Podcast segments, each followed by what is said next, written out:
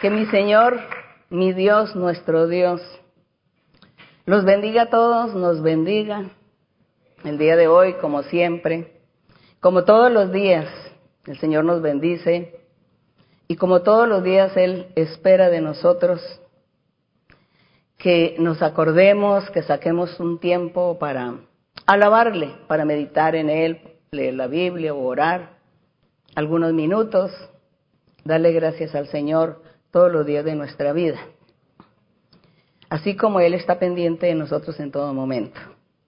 Pueden ustedes sentarse y pueden acomodarse en su lugar y el día de hoy vamos a, tener aquí como varios temas,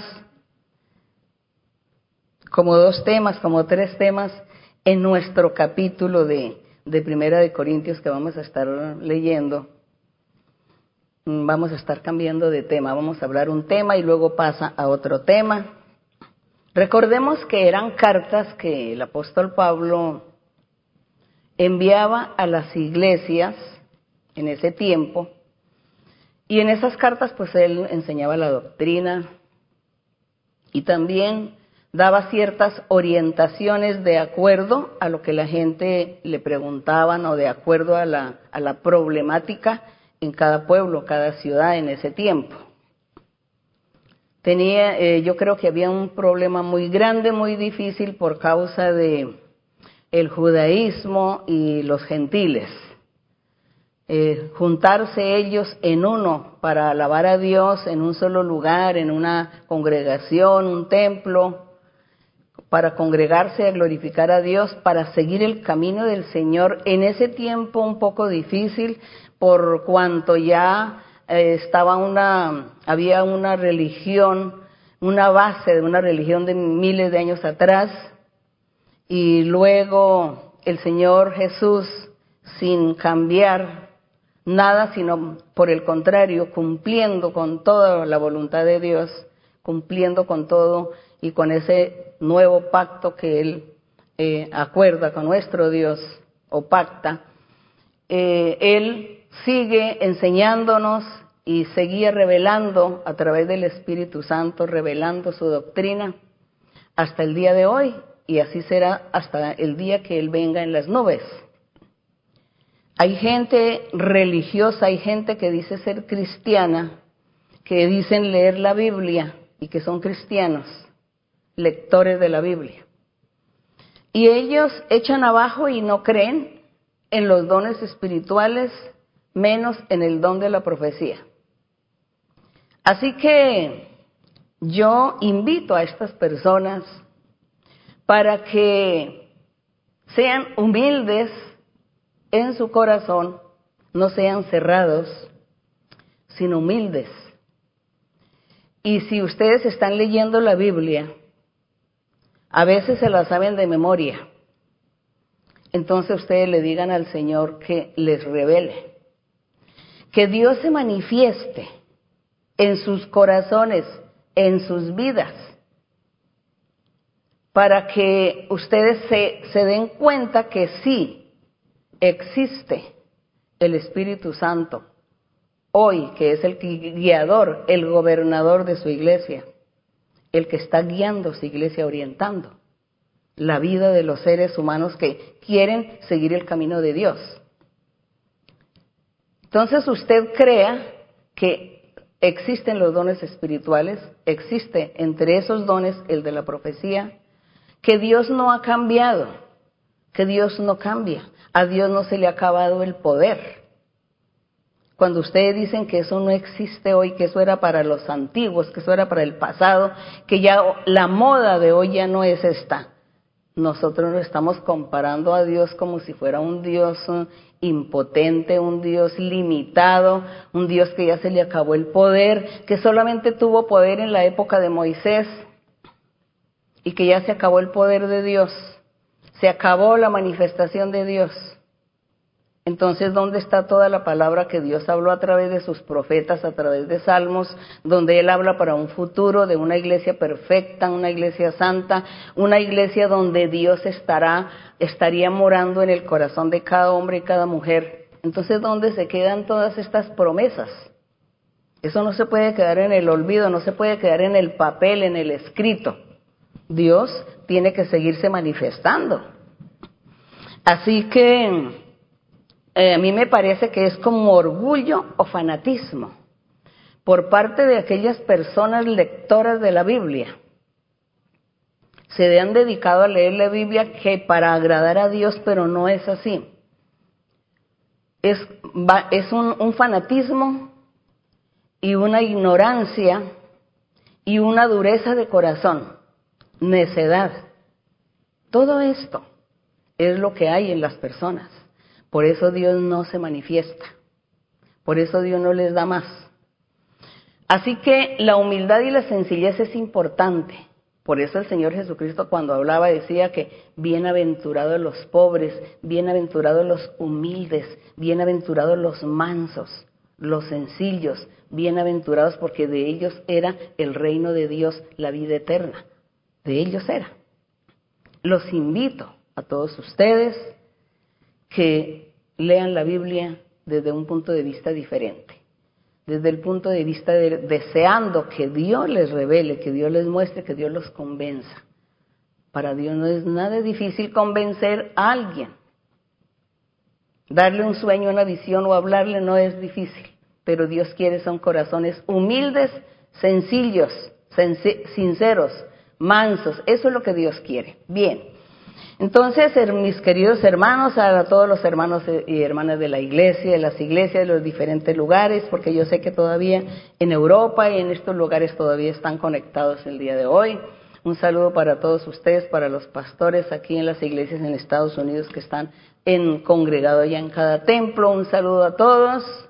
Siempre los recuerdo, siempre los pienso, siempre mis pensamientos están en todos ustedes desde la Patagonia, desde allá Alaska, desde el, bueno, donde empieza ya un, el hielo allá del norte hasta el hielo del sur, que yo sé que allá en, Patagonia hay un grupo también pequeño que se congrega. ¿Qué decir de Europa? ¿Qué decir de África, de Asia de todo el resto de países, del resto de lugares? ¿Qué decimos de las islas donde también están los grupos que están buscando al Señor? Bendito el nombre de nuestro Dios. Un saludo para todos, para todos, con mucho amor, con mucha sinceridad. Pero antes hoy de nuestra enseñanza de Primera de Corintios, también les pido de antemano pues que me disculpen el tiempo tal vez, eh, pero vamos a estar cantándole al Señor nuestro himno que cantamos con nuestros instrumentos musicales naturales que Dios nos ha dado. y vamos a cantar el himno 232 que titula Estrellas en mi corona. Basado este himno en Apocalipsis, cuando dice que, que Dios nos tiene preparados allá en el futuro a todos los que le seguimos con sinceridad, a los que le amamos de corazón, dice que nos tiene preparadas coronas de estrellas. Así que este himno pues está haciendo alusión a esa promesa maravillosa del Señor. Vamos a cantar con todo nuestro corazón, Estrellas en mi corona, el himno 232. Sin cesar siempre pienso en la tierra mejor, do al ponerse mi sol llegaré. Y al hallarme en los cielos con Cristo el Señor, mi corona de estrellas tendré. Mi corona tendrá sus estrellas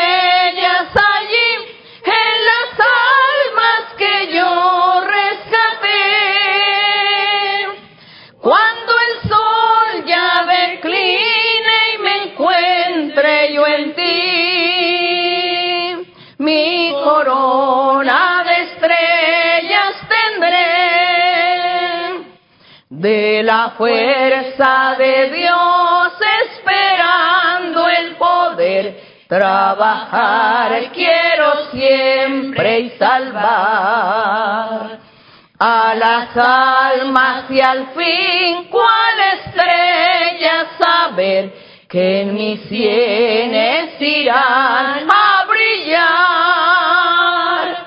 Mi corona tendrá sus estrellas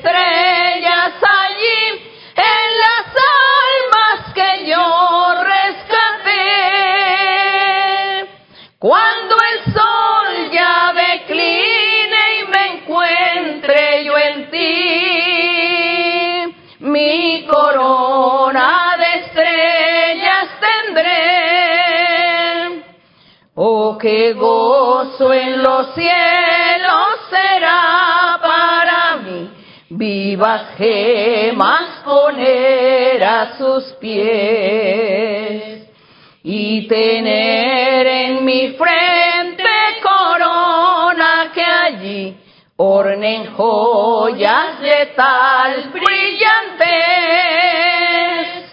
Mi corona tendrá sus estrellas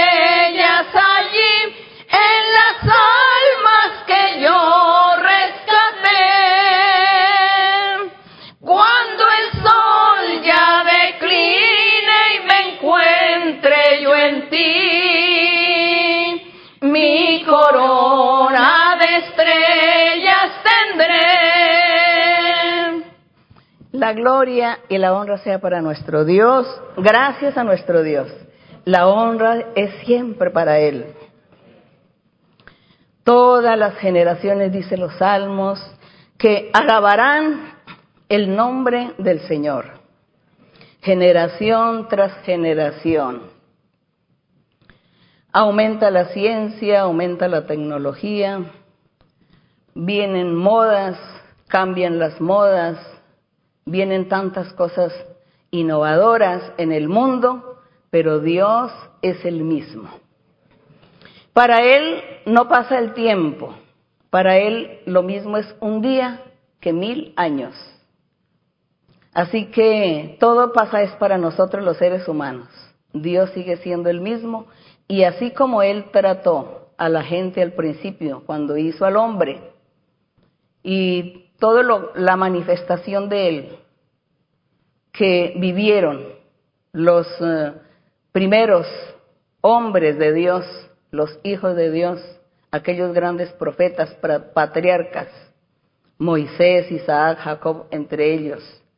Todos ellos disfrutaron de Dios, disfrutaron de la presencia de Dios, disfrutaron de la palabra de Dios, la orden del Señor. Dios les habló, les dio órdenes y ellos hicieron conforme Dios les ordenó. Y Dios no cambia, no ha cambiado, Él no cambia, Él sigue el mismo.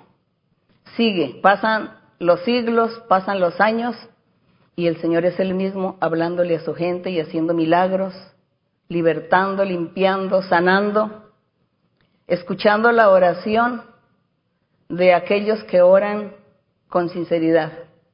Y hoy Dios sigue siendo el mismo, con sus milagros, con su manifestación, con sus promesas maravillosas, con su ayuda. Ese es nuestro Dios. Hay mucha gente que quiere saber más, quieren aprender que por qué existe el mal, que para qué Dios hizo el mal, que por qué. Nosotros no estamos para cuestionar ni para preguntar, porque Dios, Él quiere que se le respete y que creamos en Él tal como Él se ha mostrado a nosotros. Eso, creamos en Él simplemente sin preguntar, sin cuestionar. Un día, seguramente allá en la eternidad, Dios nos estará explicando muchas cosas, muchos misterios. Pero entre tanto que, que somos humanos, busquemos y sigámosle a Él con todo nuestro corazón y con toda nuestra alma. Con Dios haremos proezas, dice. Con Dios obtendremos victorias, triunfos, felicidad, paz. Sin Dios la gente no es feliz. Gracias al Señor por haber permitido que nosotros conozcamos sus caminos. Vamos a abrir Primera de Corintios capítulo 11. No estoy segura que podamos leer todo el capítulo. Bueno, ahí mediremos, mediremos el tiempo. Solo que son tantas cosas importantes. La época, las épocas. Aquí vamos a estar analizando aquí en el capítulo 11 desde el verso 2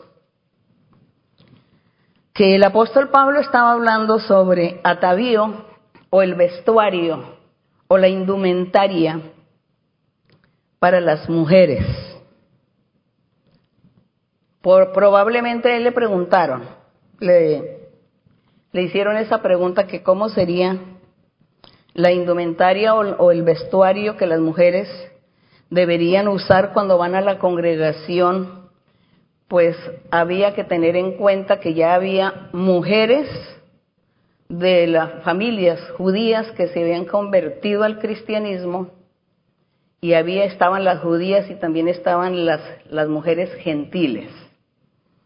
Los gentiles eran personas que ellos practicaban religiones practicaban mucho la idolatría, o todo el tiempo ellos fueron idólatras, y ellos practicaron la idolatría o su religión en cada ciudad, en cada pueblo, y eh, asimismo tenían sus leyes, sus costumbres, eh, aunque trataban de unificarse en su manera de, vestir y de ciertos comportamientos en la vida diaria y también cómo iban a hacer para estar adorando a sus dioses, para que hubiese pues como esa unidad. Entonces ellos trataban eso, sin embargo había muchas cosas diferentes en cada pueblo, en cada ciudad.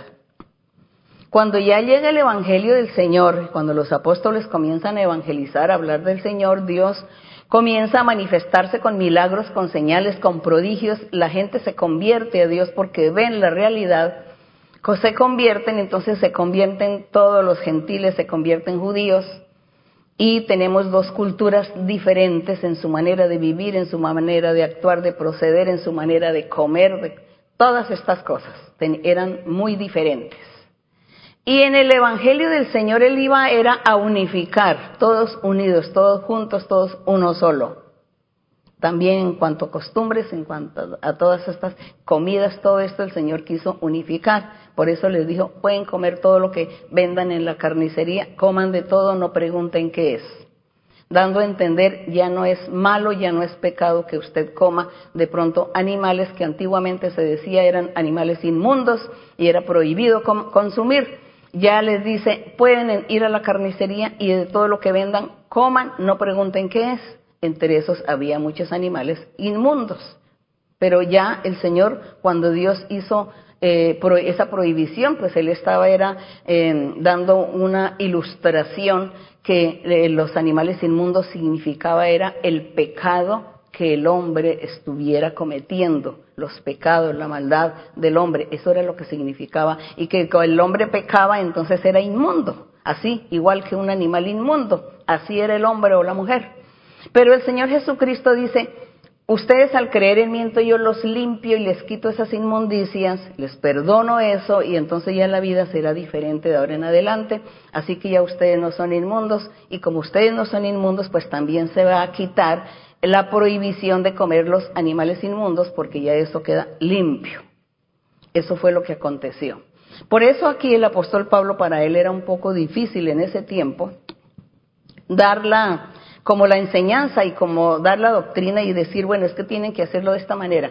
El apóstol Pablo fue muy flexible y él tenía que ser cuidadoso porque él no quería echarse tantos enemigos. Tenía enemigos y sabía que lo buscaban para quitarle la vida, pero él decía, no es el tiempo, yo necesito vivir más para seguir predicando todo lo que Dios me, me está dando, todo lo que Dios me ha dado. Entonces él era cuidadoso, prudente en ciertas cosas, permisivo, él era permisivo con, la ley judaica, en cierta manera le permitía eso a la, iglesia mm, y él decía, con el tiempo el Espíritu Santo les va a enseñar, con el tiempo el Espíritu Santo les va a corregir y les va a, dirigir en la forma correcta como deben andar. Así que él por eso él no se preocupaba y permitía ciertas prácticas judaicas en la iglesia, en la congregación. Eso es lo que nosotros vemos en los escritos del apóstol Pablo. Con el tiempo realmente el Espíritu Santo es el que ha venido depurando y limpiando y enseñando y perfeccionando su doctrina hasta donde el día de hoy nosotros confiamos, creemos en el Señor, buscamos al Señor y estamos aquí delante de Él tratando de hacer siempre la voluntad del Señor y Él nos enseña. Él nos enseña y eh, como nosotros hemos depositado nuestra confianza en Él y nuestro corazón ha sido abierto para Él, Él pues está guiándonos y orientándonos de errores, de cosas que no se deben hacer, que no, no, eso el Señor nos está enseñando, el Espíritu Santo, el que está ahí. Gracias a nuestro Dios, gracias al Señor. Así que en el verso 2 eh, le escriben al a Pablo y, le, y él contesta la carta y dice, os alabo hermanos porque en todo se acuerdan de mí y retienen las instrucciones tal como yo las entregué. Pero quiero que sepan, dice, quiero que sepan que Cristo es la cabeza de todo varón. Les dice. No sabemos qué fue lo que ellos preguntaron, pero él dice, quiero que sepan que Cristo es la cabeza de todo varón, de todo hombre. Y el varón es la cabeza de la mujer. Y Dios la cabeza de Cristo. O Dios la cabeza de todo el cuerpo de Cristo que es. El cuerpo de Cristo es la cabeza que es Cristo y su cuerpo es los creyentes. Entonces dice que Dios es la cabeza. Entonces el 4 dice, todo hombre o varón que ora o profetiza con la cabeza cubierta afrenta su cabeza. Le hicieron la pregunta a él de qué manera era que ellos tenían que ir vestidos dentro de la congregación para orar, para profetizar en aquel tiempo. No sé, ahora mm, también he visto mucha gente, en muchos lugares, he visto que los hombres llevan la cabeza cubierta con un velo, en fin, turbante, y seguramente en ese tiempo le preguntan al apóstol que, que si el hombre podía orar o profetizar que seguir cubriéndose su cabeza, o que si tenía que quitarse eso de su cabeza, descubrirse de ese turbante. Diríamos así, turbante, no sé si habrá otro nombre. Y dice, pero toda mujer que ora o profetiza con la cabeza descubierta, es decir, sin el turbante, afrenta su cabeza, porque lo mismo es que si se hubiese rapado. Dice, es lo mismo como si se hubiese rapado, entonces estará así andando al aire libre con la cabeza rapada, que se veía mal, se veía deshonroso, se veía un poco vergonzoso, algo incómodo. Hoy en día la necedad del hombre, la necedad de la gente, hace que todas estas cosas no se vean ni mal ni bien. Y a la gente, y la gente le gusta vivir de la moda, y, y si hay modas, entonces todos están en la moda. Porque la gente no piensa en Dios, ni le importa pensar, ni creer en Dios, ni hacer la voluntad de Dios. Pero aquí estamos hablando de gente que estaba buscando a Dios y aquí en este momento estamos también gente que está buscando a Dios. Y como buscamos a Dios, queremos agradarle en todo. Entonces aquí vemos cómo está hablando que la mujer, para orar o para profetizar, tenía que tener su cabeza cubierta. Pero aquí más adelante, la gente dice, ah, sí, sí, el velo, un velo, un velo, un velo por la cara. Conozco algunas religiones cristianas evangélicas que acostumbran a ponerse las mujeres un velo en la cabeza, pero aquí vamos a mirar hasta dónde el apóstol nos enseña qué es lo que reemplaza ese velo. Y del varón si le prohíbe que no use ningún turbante, no, que no use nada en su cabeza, que tenga su cabeza descubierta, le dice al hombre solamente porque está diciendo el, apóstol que el varón es la cabeza de la mujer. Eso es lo que dice aquí. El varón es cabeza de la mujer y Dios es cabeza de Cristo y Cristo es cabeza del varón, del hombre, del ser humano. El verso 5, ya dijimos que la mujer que, que ora o profetiza sin ese velo afrenta es lo mismo que si se rapase, es decir, es como una deshonra, como una vergüenza, mal visto. El verso 6, porque si la mujer no se cubre, que se corte también el cabello. Entonces le dice, si no se cubre, entonces cortes el cabello. Si le es vergonzoso a la mujer cortarse el cabello o raparse, entonces que se cubra. Entonces le decía que no, que no hiciera ni, ni, una, ni, la, ni lo uno ni lo otro. Pero aquí más adelante vamos a leer, dice, porque el varón, el varón no debe cubrirse la cabeza, pues él es imagen y gloria de Dios. Dice que es, el hombre es imagen y gloria de Dios. Porque Dios cuando hizo al hombre, dice que él hizo fue un hombre. Como hizo un hombre, entonces Dios ahí se glorificó, ahí fue glorificado el poder de Dios. Y como fue glorificado el poder de Dios en el momento que Él crea al hombre, por eso dice que, y también dice que lo hizo a imagen y semejanza de Él, entonces por eso dice que, que el varón no se debe cubrir la cabeza porque Él es la imagen y la gloria de Dios, de ese milagro que Dios hizo de haber hecho ese hombre. Dice, en cambio, o por el contrario, dice, pero la mujer es gloria del varón. Entonces, ¿por qué será que es gloria del varón? Recordemos que Dios hizo al hombre y le dijo que se llamaba Adán. Pero después, más adelante dijo Dios, le voy a hacer una ayuda idónea para que él no esté solo. Y dice que del mismo cuerpo de Adán, del de él mismo, dice que de las costillas, le extrae y de ahí forma la mujer. Por eso dice que la mujer es gloria del varón.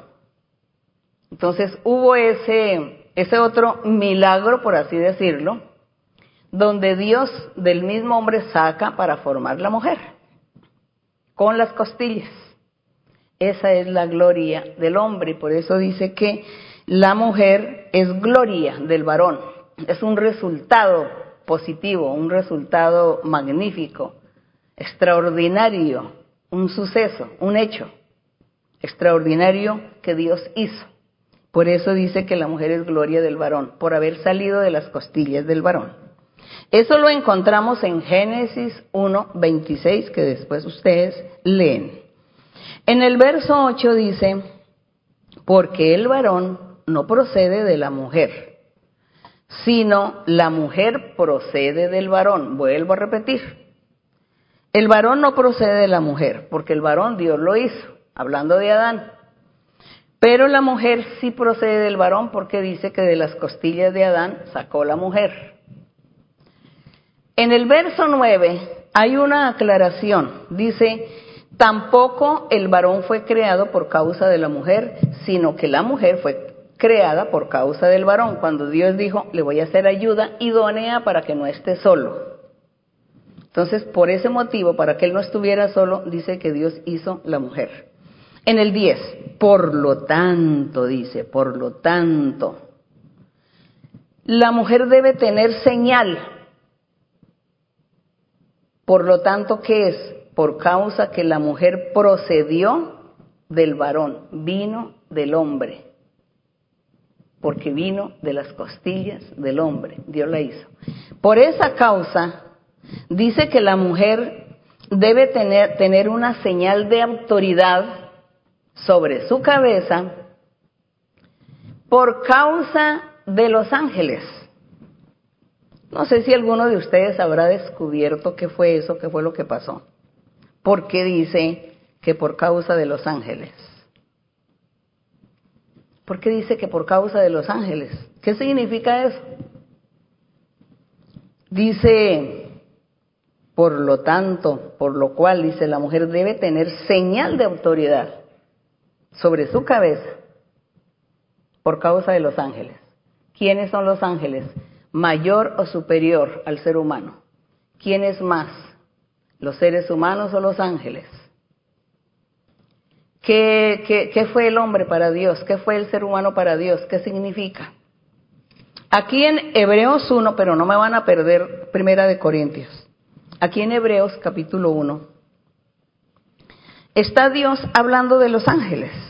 Está aquí el, la revelación del Espíritu Santo hablando de los ángeles, donde dice que, que el Señor Jesucristo era superior a los ángeles, superior, porque dice que nuestro Dios a ninguno de los ángeles le dijo, tú eres mi hijo. Aquí en el verso 5, Hebreos 1.5. Dice que a ninguno de los ángeles le dijo Dios, tú eres mi hijo. Yo te engendré hoy, refiriéndose a la parte de la carne, la materia. Esa parte de física, materia que Dios adquirió eso fue lo que él engendró, porque Dios ha sido desde el principio el mismo Dios. Entonces dice de los ángeles, le dice, ¿a quién de los ángeles le dijo Dios, él será mi hijo? ¿A quién? Dice que en el verso 7, dice que Dios refiriéndose a, los, a los ángeles, dice, dice, el que hace a sus ángeles, es decir, Dios hace a sus ángeles espíritus ministros, llama de fuego. Esos son los ángeles. Eso es lo que dice Dios de los ángeles. Mientras que del Señor Jesucristo, de su Hijo, le está diciendo tu trono en el verso 8. Tu trono es por los siglos de los siglos, tu cetro de equidad es el cetro de tu reino está hablando que Él es un rey, que Él es un gran personaje, al Hijo, al Señor Jesucristo. En cambio, Él no habló cosa buena de los ángeles, sino que eran sus ministros, que eran espíritus, que eran llamas de fuego. Entonces vemos que el, ser humano, Señor Jesucristo y su iglesia, sus creyentes, seguidores, los hijos, los hijos de Dios, ellos son superiores a los ángeles los hijos de Dios. Los seguidores de Cristo son superiores a los ángeles. Miremos el verso 14 de Hebreos 1.14. Dice, ¿qué son los ángeles? Y aquí en el verso 13 dice, dice, pues a cuál de los ángeles Dios le dijo alguna vez, nunca dice, siéntate a mi diestra hasta que ponga tus enemigos por estrado de tus pies. A ninguno, solamente se lo dijo a su Hijo, al, a Jesucristo y a sus seguidores, dice en el verso 14, los seguidores del Señor dice, así que los ángeles no son todos espíritus ministradores, los ángeles son espíritus ministradores enviados para servicio a favor de quién? De los que serán herederos de la salvación. Así que los ángeles en los creyentes, los hijos de Dios, la iglesia del Señor Jesucristo que Él está formando con el poder de su Espíritu Santo y los dones espirituales, ellos serán beneficiados con el servicio de los ángeles, porque ellos son los ministros, los que ministran, los que hacen este servicio al creyente, al Hijo de Dios. Estoy hablando de los hijos de Dios. Recuerden que los hijos de Dios no pecan. Los hijos de Dios no practican el pecado. Eso dice ahí en Primera de Juan. Entonces dice aquí que estos ángeles son espíritus ministradores enviados para el servicio a favor de los que serán herederos de la salvación. Por lo tanto, hombres creyentes, pasemos a Primera de Corintios, los hombres creyentes, las mujeres creyentes en Cristo Jesús, que son verdaderos hijos e hijas de Dios, ellos van a ser servidos por los ángeles. Y por eso aquí en este verso dice que la mujer, la creyente, la hija de Dios, debe tener una señal de autoridad sobre su cabeza por causa de los ángeles. Entonces, yo tengo este cabello aquí y los ángeles seguramente me están viendo mi cabello y ellos saben que me van a servir. Ellos me tienen que servir porque yo soy, en cierta manera, tengo autoridad sobre ellos. Soy superior a ellos porque pertenecemos a la iglesia del Señor Jesucristo, porque Él es la iglesia y Él es el Hijo al, al cual Dios, el Padre, le hizo todas las promesas. Las promesas maravillosas que le hizo al Señor y a sus hijos, le dice. Y sus hijos son los creyentes, los seguidores, hombres y mujeres. Entonces aquí entendemos este verso número 10. No se vuelva usted a confundir jamás. Cuando dice, por lo cual la mujer debe tener señal de autoridad. Al hombre no le exigió esa señal de autoridad porque dice que el hombre era la gloria de Dios porque Dios lo hizo a su imagen y semejanza. Pero la mujer, como fue, procede del varón porque fue hecha de las costillas del hombre, entonces ella sí tenía que tener esa señal de autoridad sobre los ángeles, porque los ángeles Dios los usa para ser servidores de su iglesia, de sus creyentes, de sus hijos. Dios los usa para eso. Pero esto no significa que nosotros tenemos que honrarlos o venerar a los ángeles. Si ve que por el contrario, la mujer, dice, tanto el hombre como la mujer son superiores a los ángeles. Los ángeles son servidores. Son como lo que vulgarmente hoy se dice en el mundo, en algunos países, la gente dice mi sirviente. Dice, o, o en otros lugares dice mi esclavo o mi empleado. Es eso. Por eso a veces nosotros decimos, somos siervos de Dios. Siervos, le servimos a Dios. Siervos, o sirvientes, o esclavos, o servidores, o empleados. Bueno, como se quiera em, emplear las palabras para que suenen elegantes y nadie se ofenda. Pero nosotros somos realistas. No nos ofendemos, somos realistas. Somos los servidores del Señor. Entonces, aquí dice que los ángeles son nuestros servidores.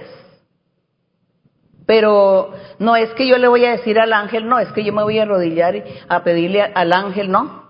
Al, al ángel fulano de tal o al sutano, porque aquí la Biblia menciona una serie de ángeles Aquí en la Biblia mencionan un, un, ángel que se llama Gabriel, otro que se llama Miguel, otro, bueno, un arcángel, un querubín, menciona querubines que estaban sirviendo. Nosotros vemos en Apocalipsis cómo los ángeles eran esos servidores que Dios los enviaba a todos lugares a hacer sus, sus trabajos, sus funciones, su, su oficio que tienen que hacer.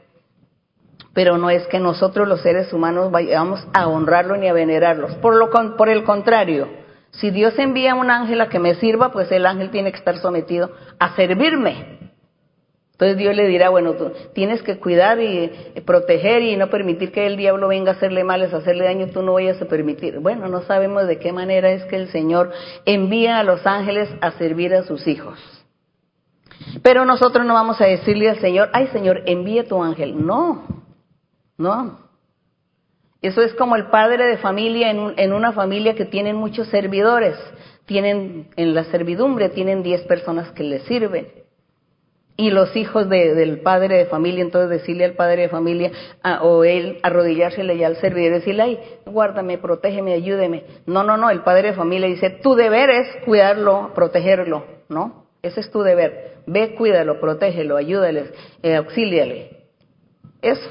Entonces nosotros, si somos los hijos de Dios, no tenemos que pedirle al ángel, a decirle al ángel, ay ángel, ayúdame, ay guárdame, ay protégeme, venga ángel en mi auxilio. No, yo diría, es Dios, porque Él es mi Padre.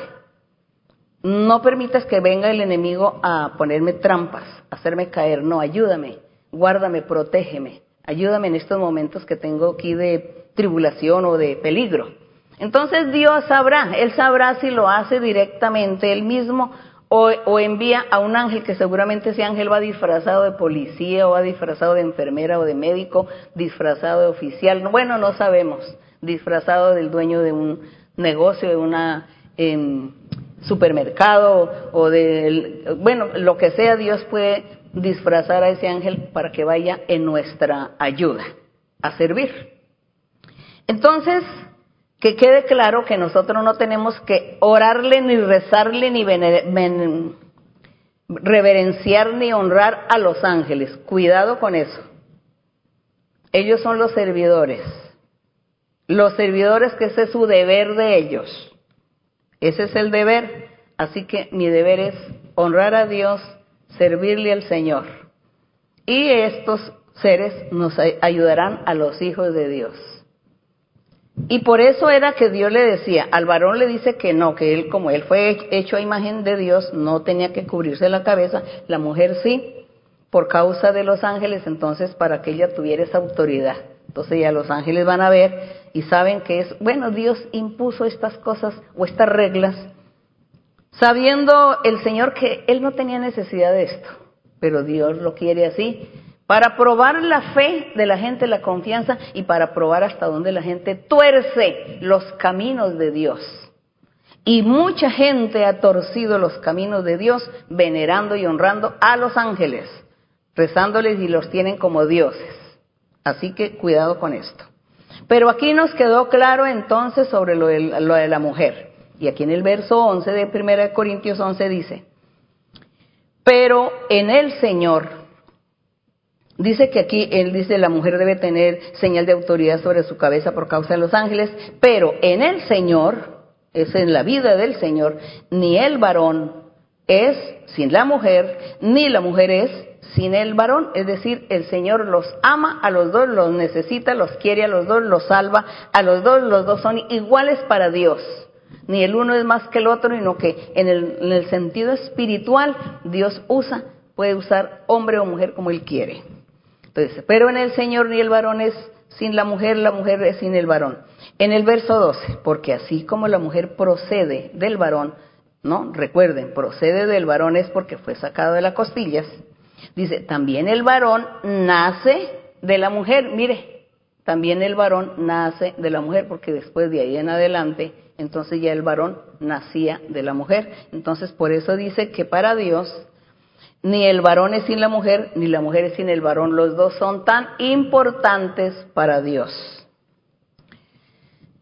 Dice, así como la mujer procede del varón, también el varón nace de la mujer, pero todo procede de Dios. El 13, juzgad vosotros mismos. ¿Es propio o decoroso que la mujer ore a Dios sin cubrirse? Hace la pregunta.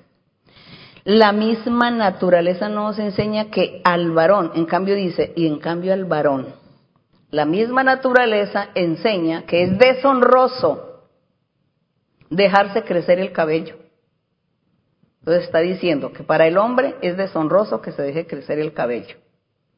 Que para la mujer es deshonroso que se rape la cabeza. Eso, que no tenga cabello. Eso es deshonroso.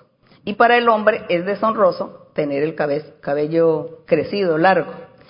Y el 15 dice, por el contrario, a la mujer, si se deja crecer el cabello, es honroso, porque en lugar de velo es dado el cabello.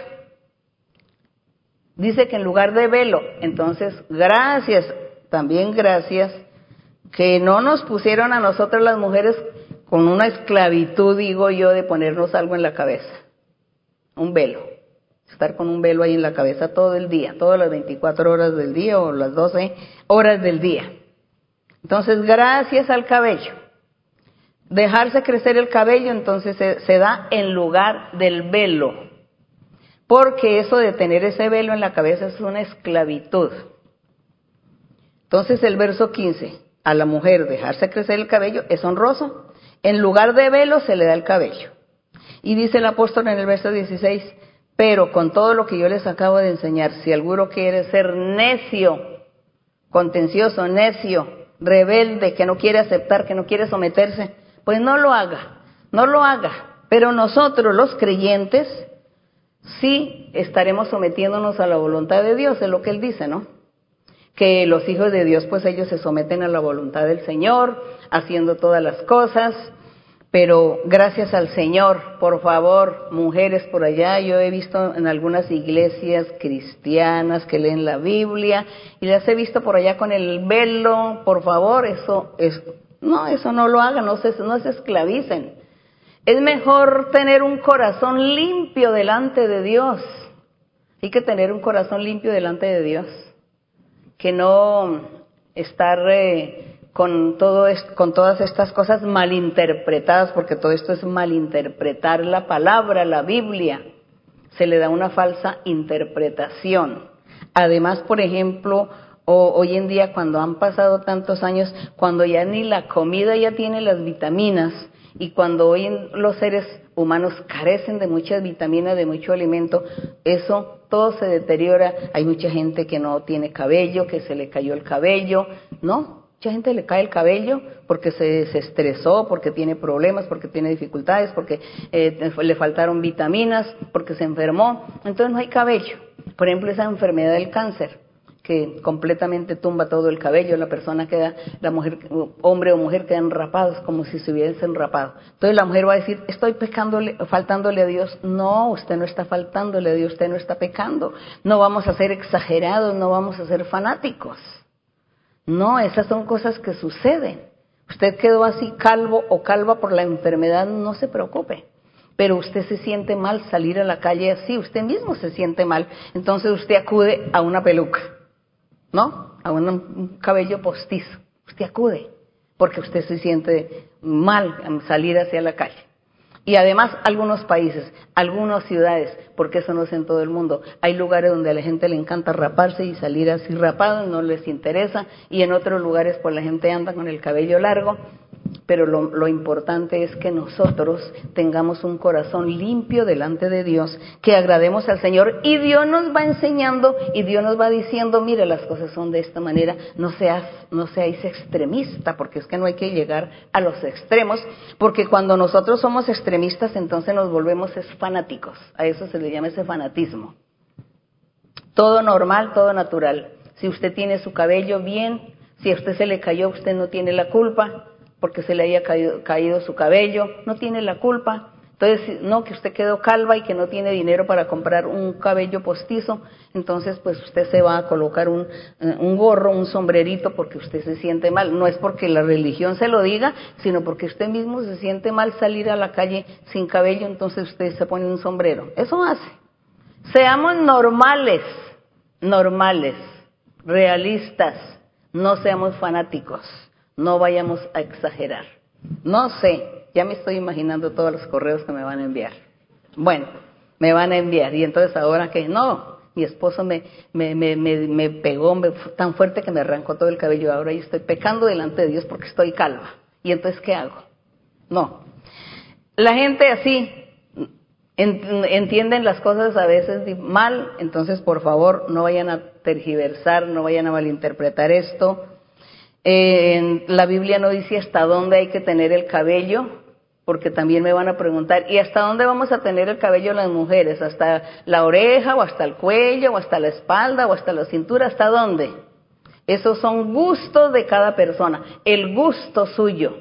La juventud tiene su cabello hasta la cintura o más porque son jóvenes, tienen todas sus vitaminas, su fortaleza, sus energías, entonces el cabello crece. Eh, con la edad, con el tiempo, todo, todo, todo va terminando, todo acabando, todo perece ya. El que quiera tener el cabello largo ya no puede porque ya no le crece, porque ya no tiene vitaminas en su cuerpo, porque ya se le cayó antes el cabello, el poco que tenía se cayó. Así que usted no se preocupe, no vamos a perder la vida eterna solamente aquí por el cuento del cabello. No vamos aquí a estar en este cuento y a perder la vida eterna. Hay otras cosas más importantes para hacer, para cumplir delante de Dios. Así que usted con su cabeza rapada o sin rapar, usted tiene que agradar a Dios, no pecar, para que usted pueda tener la vida eterna.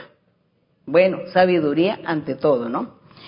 Pasamos ya a otro tema también que es un tema muy delicado también, que titula Abusos en la Cena del Señor. Entonces, olvidémonos ahora sí de la atavío de las mujeres en su cabeza. Olvidémonos y vamos a estar aquí con el verso 17, que creo que no vamos a alcanzar mucho.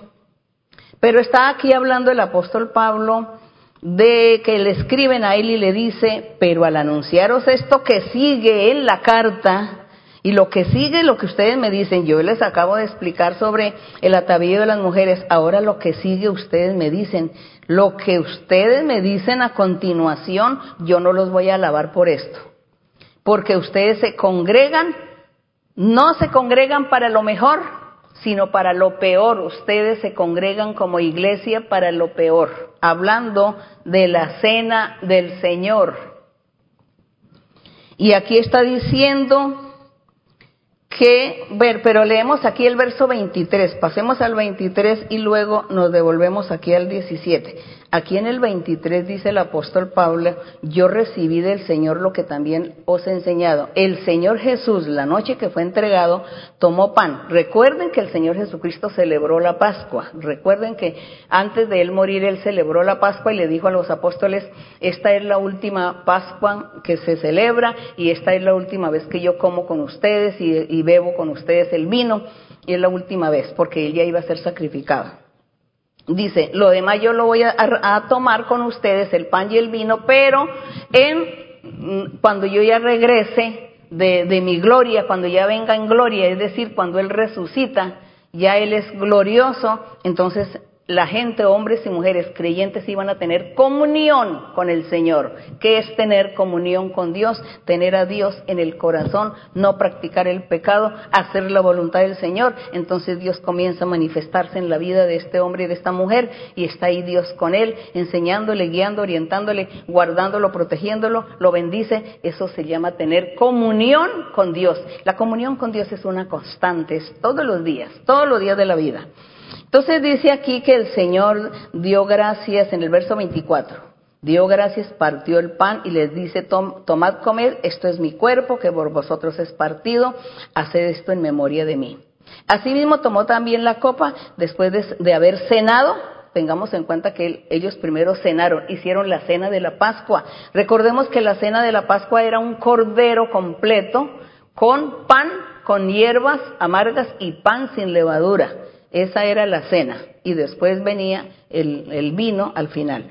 Dice, después de haber cenado diciendo, esta copa es el nuevo pacto en mi sangre, haced esto todas las veces que la bebiereis en memoria de mí. Así pues, todas las veces que comieres este pan y bebieres esta copa, la muerte del Señor anunciáis hasta que Él venga.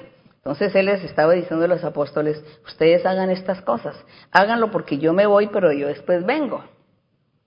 Entonces ellos le decía que lo hicieran, pero no era una obligación, no fue un mandamiento, sino algo que les dijo que hicieran eso en memoria de él. Pero era un mandamiento, no era una obligación de hacerlo. Sin embargo, ¿qué sucede? Que todos los apóstoles después del Señor, cuando ya el Señor subió al cielo, dice que ellos comenzaron a, a celebrar lo de la cena y hacían los grandes banquetes que es de comida la cena no es solamente que, viene con los inventos de la gente, porque la gente se ha inventado. La gente, claro, por el facilismo y por el tiempo y por los costos y por muchas cosas, entonces la gente cristiana, lectores de la Biblia, se han inventado que una migaja de pan, aquí una cosita de pan que no sé cuántos gramos serán, 10 gramos, no sé, de pan y, un sorbo de vino y esa es la cena. Pues eso no es la cena de Dios, eso no es la cena.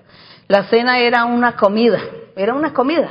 Y la comida pues se trataba ahí realmente de hacer esa comida que era el, que era el cordero y que el pan y que esto era la cena. El Señor dice que ellos después de que cenó, les dijo a ellos que bebieran esa copa y esa y que comieran ese pan y que hicieran esas cosas. Hubo una interpretación en que, aquí en 17 ahora sí, dice el, apóstol Pablo, yo no los alabo lo que viene a continuación, porque se congregan no para lo mejor, sino para lo peor. En el primer lugar, cuando se reúnen como iglesia, oigo que hay entre vosotros divisiones, lo creo, porque es preciso que entre vosotros haya las eh, disensiones, que se hagan manifiestos entre, entre vosotros los que son aprobados, para que los que son realmente hijos de Dios ahí se van a ver, en esas disensiones. El 20. Cuando os reunís, les dice, cuando pues ustedes se reúnen, esto no es comer la cena del Señor. Entonces, ¿qué era lo que estaban haciendo todas las iglesias cristianas después del Señor Jesucristo? ¿Qué fue lo que ellos comenzaron a hacer en cuanto a la cena del Señor? Dice, cuando el 20, cuando se reúnen no es para comer la cena del Señor, porque al comer cada uno se adelanta a tomar su propia cena y uno tiene hambre y el otro se embriaga. Entonces, ¿qué entienden ustedes? ¿Qué entienden que era esa cena? Si dice que había alguno que tenía mucha hambre, ¿qué quería decir? Estaba comiendo demasiado. Y si había, dice que había el otro y se embriagaba. ¿Qué significa? Que la cena no era tomarse ahí el pedacito de pan, discúlpenme que yo le señale así, el pedacito de pan y, un sorbito de vino, que es lo que la gente acostumbra a hacer en las congregaciones, que para obedecerle al Señor lo de la Santa Cena, y resulta que eso es incorrecto, eso no es, eso no es, no es normal. Entonces, aquí dice que el uno tenía mucha hambre y come mucho, come de gula, yo me imagino que comía tanto hasta que se iba a vomitar de tanto comer. Y el otro se embriagaba porque bebía y bebía y bebía y bebía y se embriagaba. ¿Ustedes creen que eso va a agradar a Dios, que la gente haga estas cosas físicas, literales, materiales y que esto agrada a Dios? Cuando Dios es espíritu, Dios es espíritu. Y Él no necesita de la comida, de lo físico, de la bebida física. Él necesita es un corazón de hombres y mujeres, corazones que no practiquen el pecado, porque es que practicar un pecado se ofende al prójimo y se ofende a Dios porque son mandamientos que Dios dejó. Y nosotros tenemos que tener ese corazón limpio. Limpia nuestras conciencias de rencores, de odio, envidia, de usura, de codicia, de orgullo, de venganza, libre nuestro corazón de eso. Eso es lo que Dios quiere. A Él no le interesa tanto que nosotros nos reunamos a comernos un, un platón de comida o un, o un poco de bebida. El Señor quiere nuestra vida. ¿Cómo es nuestra vida delante de Él? Pues el Señor les puso a ellos esta, les dijo, si ustedes quieren hacer eso, háganlo en memoria de mí. Pero, ¿cuál es el requisito? Vamos a los requisitos. Entonces dice, el otro se embriaga. El verso 22, pues qué, ¿no tenéis casas en que comáis y bebáis? Dice, allá tienen su casa para que coman y beban, porque tienen que irse a la iglesia, a la congregación, a comer el banquete, a embriagarse, a comer de gula, de más. Dice, menospreciáis la iglesia de Dios y avergonzáis a los que no tienen nada. ¿Qué os diré? Os alabaré en esto, no los alabo. Están haciendo muy mal ustedes. Así que en el verso 27 dice el apóstol, les dice, ¿qué es lo que hay que hacer? Dice, de manera que cualquiera que comiera este pan o bebiera esta copa del Señor indignamente será culpado del cuerpo y de la sangre del Señor. Entonces les está diciendo, ustedes van, se congregan, que a tomar la cena del Señor, y los unos comiendo demasiado, los otros embriagados, ¿Qué puede suceder? Una persona que se embriaga eh, se vuelve loco, no sabe ni lo que habla. Entonces, a Dios no le agrada, el Espíritu de Dios no va a estar ahí en esa reunión, en ningún momento, de ninguna manera va a estar el Espíritu del Señor. Y por eso dice que el que tome indignamente el pan, la copa, indigno, esté mal delante de Dios, que le esté fallando a Dios, dice que eso no sirve de nada que usted esté celebrando Santa Cena. No sirve de nada. Dice que usted será culpado del cuerpo de la sangre del Señor. Y dice el 28, por tanto, pruébese cada uno a sí mismo y coma del pan y beba de la copa, pero pruébese, ande bien delante de Dios, ande en perfección. Usted anda en perfección delante del Señor, entonces celebre la Santa Cena, pero no de la forma como las tradiciones cristianas se han inventado, ni tampoco de esa forma como lo hacían los primitivos. Yo no estoy de acuerdo con ninguna de esas dos formas de celebrar la cena del Señor. Pero yo sí estoy de acuerdo en que uno debe vivir una vida santa y recta delante de Dios, que es lo más importante. Además, esto no fue un mandamiento, sino fue que el Señor le dijo a ellos que si ellos querían hacer estas cosas, que lo hicieran. Pero yo no veo aquí espiritualidad en esto, porque si se va a celebrar la cena, entonces alguien dirá, bueno, entonces por favor que sea medio pan, entonces que se coma el medio pan y una copa grande de vino. ¿Y eso qué? ¿Para qué? Todo el mundo se viene a, tomarse ese medio pan y esa copa, todo el mundo corre para la iglesia a hacer estas cosas y no se han, no han discernido su vida espiritual como andan delante de Dios y dice, el que come y bebe indignamente sin discernir el cuerpo del Señor, juicio come y bebe para sí. Juicio, se le agrega una falta a su vida espiritual, Dios lo castiga, Dios lo va a juzgar, porque usted está siendo hipócrita. Usted está aparentando. Entonces se viene, no, que Santa Cena, que Santa Cena, pero que entonces tienen que ser los que anden bien delante del Señor. Nosotros los humanos, ¿cómo vamos a saber quién anda bien delante de Dios? Y, si nos ponemos a escoger a la gente, usted sí, usted no, usted sí, usted no, los que me parece a mí que viven la vida recta con Dios, les digo usted sí, usted no. Entonces yo estoy haciendo aquí discriminando a la gente. Entonces estoy apartando. Entonces yo qué hago? Y les digo, no, todos los que estén rectamente pueden pasar a tomar la cena. Los que se sientan que no están bien delante de Dios no pasen. Entonces, ¿sabe qué sucede? Que a todos les da vergüenza. Los que andan mal delante de Dios pasan porque dice, si me quedo aquí, todos me señalan, todos me tildan que estoy mal delante de Dios. No puede ser eso. Entonces yo paso, hipócritamente, aparentando, pero yo paso allá. Entonces todo el mundo pasa. ¿Y qué? Hubo gastos, hubo, hay tiempo, iglesias donde hay dos mil, tres mil creyentes, ¿usted cree eso se sale de las manos? Ponerse uno a hacer santa cena, así sea con el pedacito de pan, así sea con el invento de la tradición cristiana, con el sorbo de vino, eso de todas maneras es un, es un tiempo, es un gasto, es un problema, es un obstáculo y nadie, ninguno estamos haciendo nada agradable ante Dios porque la más de la mitad de la gente andan mal delante del Señor. ¿Y a quién, cómo vamos a decir? ¿Quién anda bien? Los que anden bien sí pasen, los que no quédense. No, eso no se puede. Entonces, ni para el uno ni para el otro. Nada. Cada uno en su conciencia, en su casa, en su vivienda, si usted tiene un hogar de Dios, de en su hogar, su familia, donde usted, su esposa, sus hijos, todos son temerosos de Dios, hijos de Dios, creyentes del Señor, y ustedes desean celebrar eso, pues celébrelo. Celébrelo, pero cuidado la conciencia, ¿no? Porque usted no sabe cómo están sus hijos, o usted no sabe cómo es el corazón de su esposa, su mujer, o usted mujer no sabe cómo es el corazón de su marido, que él aparenta de pronto está en la iglesia y seguramente tiene pecadillos escondidos. Entonces, mucho cuidado. ¿Qué diría yo? Yo lo haría sola, porque es mi conciencia, mi conciencia y Dios. Porque yo cómo voy a aparentarle a la gente lo que no soy, lo que no tengo. Y cómo voy a discriminar a la gente. Entonces, esto es difícil. Por eso ah, es que, ¿por qué estoy enseñando esto? Porque algunas personas que han llegado a la iglesia de otras denominaciones me reclaman, me dicen, ustedes no hacen Santa Cena, me dicen, ustedes no hacen Santa Cena, ¿para qué les hago un mal? Yo no les voy a hacer un mal a la gente, porque si ustedes ponen con el cuento de la Santa Cena, usted añade pecados a su vida y Dios le quita muchas bendiciones. Dios quiere que usted sea un hombre perfecto o perfecta. Cuando alguien se cree así, sienta que es su vida, hágalo delante del Señor.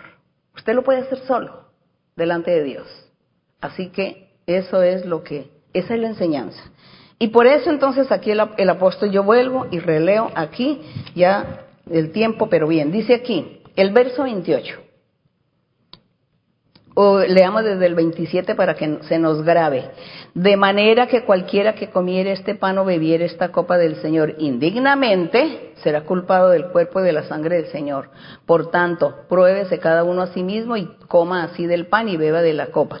Porque el que come y bebe indignamente, sin discernir el cuerpo del Señor, juicio come y bebe para sí. Indignamente es que usted anda en pecado, es eso. El 30, por lo cual hay muchos enfermos y debilitados en su vida espiritual y debilitados en su vida física entre vosotros y muchos duermen, duermen espiritualmente y han muerto por sus pecados, han muerto. Si pues nos examinásemos a nosotros mismos, no seríamos juzgados, porque seríamos sinceros, rectos, prácticos, y yo que voy a ir por allá a tomar santa cena, no, mejor yo ni voy a la iglesia. Es una persona sincera, haría esto. El verso 32. Mas siendo juzgados, somos castigados por el Señor, para que no seamos condenados con el mundo. Así que, hermanos míos, cuando os reunís a comer, espérense unos a otros, porque les está diciendo, cuando ustedes se reúnan a comer, espérense los unos con los otros, y si alguno tiene hambre, coma en su casa para que no venga a ser glotón para que no se reúnan, para, para, para que no os reunáis para juicio. Las demás cosas las voy a poner en orden No que pesar que el, apóstol se abstuvo de, seguir dando más enseñanza porque dijo que iba a ir personalmente a enseñarles, pero entonces aquí hermanos, aquí es después de que el apóstol dice, cuando ustedes sean hijos de Dios, cuando ustedes realmente sientan que están bien delante del Señor, entonces pueden hacer todas estas cosas, pero con sabiduría, sabiamente. Pero como nosotros sabemos que la comida y la bebida, lo material, no le interesa al Señor.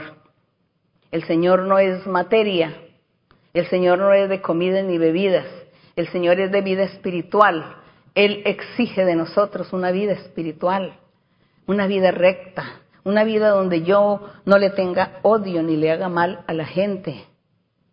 Un, hombre en un hogar, entre esposos, cuando el hombre le es infiel a, su mujer, le está haciendo mal a su prójimo, le está haciendo sufrir a ella.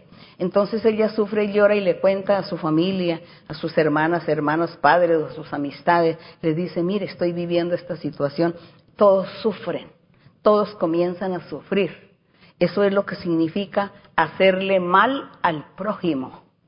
Se le hace mal al prójimo con un pecado. Cualquier pecado hace mal al prójimo.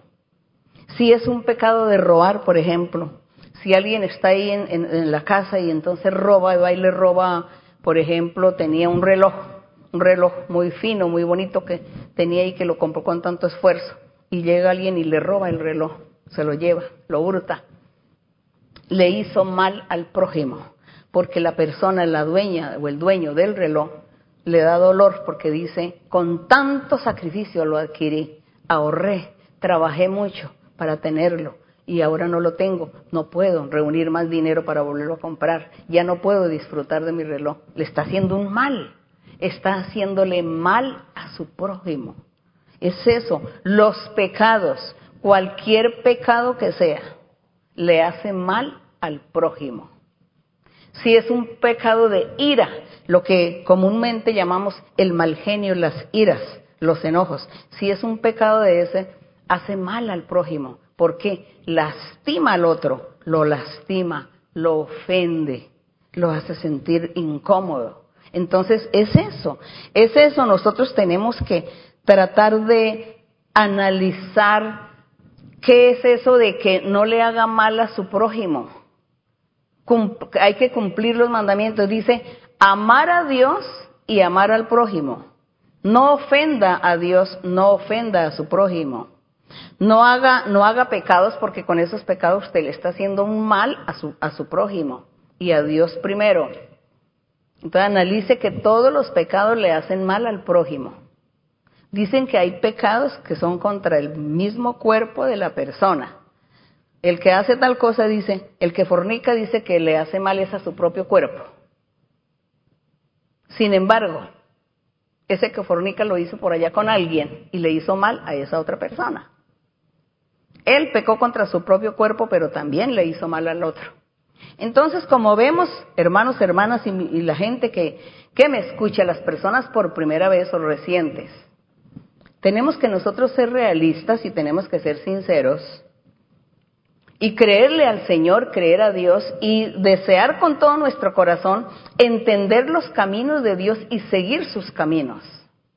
Para que Dios nos bendiga y nos dé la felicidad, la paz en este mundo, nos provea de lo necesario y luego un día tengamos la vida eterna. Qué hermoso es leer la Biblia. Lea la Biblia. Lea la Biblia. Ore y pídale a Dios que le ayude, que le enseñe, que le revele que lo guíe, que lo oriente. Gracias le damos al Señor hoy por habernos permitido hablar estas cosas así. Crudamente tal vez, pero es que hay que hacerlo porque necesitamos aprender. Que la honra y la gloria sea para nuestro Dios. Vamos a estar orando. Bendito Dios, Padre Celestial. Gracias te damos, Señor. Gracias te damos por este privilegio que tenemos de estar delante de tu presencia, por el privilegio que nos has dado de conocerte, conocer tus caminos. Gracias Señor, porque nosotros somos personas entre millones y millones de gente en el mundo. Y entre todos esos millones, Señor, has dado tu mirada hacia nosotros, nos, nos has mirado, nos escogiste, nos has hecho un llamamiento. ¿Y nosotros qué hicimos para lograr este premio tan maravilloso? Nada hicimos. Éramos ignorantes. Vivíamos en la completa ignorancia de no saber ni de conocer tus caminos. Nos habían enseñado religiones, pero nunca habíamos experimentado tu presencia, ni tu misericordia, ni tu amor. No habíamos experimentado tus maravillas, tu manifestación, como ahora la estamos experimentando, Señor, a través de todos estos más de 50 años. Hemos experimentado que existes, que eres un Dios real, poderoso, que hay muchos misterios escritos en la Biblia que no entendemos y que un día comprenderemos, pero sin embargo seguimos adelante, Señor, con alegría y con felicidad. Gracias, Señor, por habernos mirado con ojos de misericordia.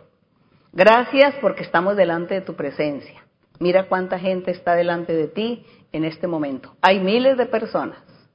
Hay miles de personas que están delante de tu presencia, porque ellos estiman y quieren seguirte y estiman ser escogidos, llamados por ti.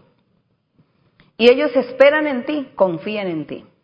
Mira, Señor, cuántos están orando y pidiéndote a ti misericordia por sanidades, por sus familias, esposos, esposas, hermanos, hermanas, hijos, hijas, muchos parientes, que están enfermos, muchos que están en, en los hospitales en estado de coma, muchos que están enfermos, que han muerto también, han muchos y sus familias han quedado desconsoladas. Dales fortaleza.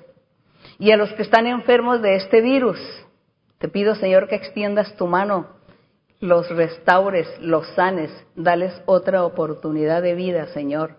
Dales una oportunidad de vida para que ellos reaccionen y examinen sus conciencias y se pongan al día delante de ti. Dales otra oportunidad, Señor.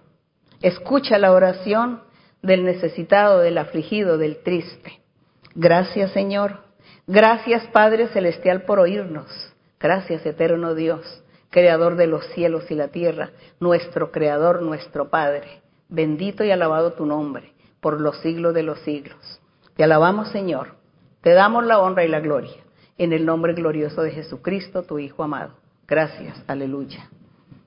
Que el Señor me les bendiga grandemente todos mis hermanos y hermanas. Me disculpan la tardanza. Que sigan allá con el culto, allá los que tienen el culto en vivo en las iglesias aquí en Estados Unidos, sigan con los testimonios y ojalá me cuenten todas las maravillas que el Señor hace en las vidas de ustedes. Muchas gracias y a las personas por primera vez los invito para que vayan a las iglesias, a los templos que ya están abiertos. Vayan para que les impongan manos y les den profecía y Dios los consuele y les dé felicidad. Muchas gracias a todos. Besos a los niños y un abrazo para todos ustedes. Dios les bendiga. ハハハハ!